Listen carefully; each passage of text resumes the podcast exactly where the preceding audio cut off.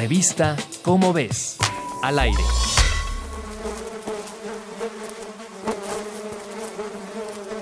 Aunque los insectos atrapados en ámbar nos dan pie a curiosas historias de ciencia ficción con bestias prehistóricas, la verdad es que su descubrimiento nunca deja de ser fascinante.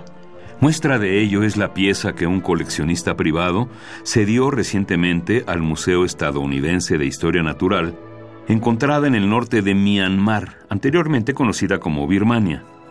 Dentro de ella, Enrique Peñalver, del Instituto Geológico y Minero de España, encontró una garrapata que ha sido fechada como la segunda más antigua del mundo, de aproximadamente 99 millones de años de antigüedad.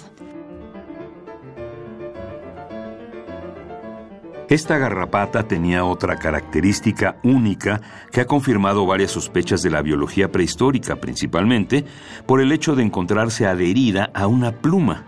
No solo demuestra que las garrapatas ya eran parásitos de cuidado en esa época, también confirma la idea de que algunos dinosaurios poseían vistosos plumajes.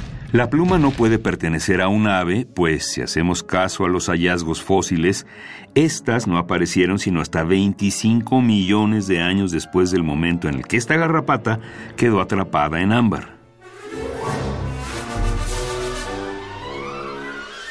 Si te interesa saber sobre la vida animal de hace millones de años, consulta la revista Cómo ves, una publicación de divulgación de la ciencia de la UNAM.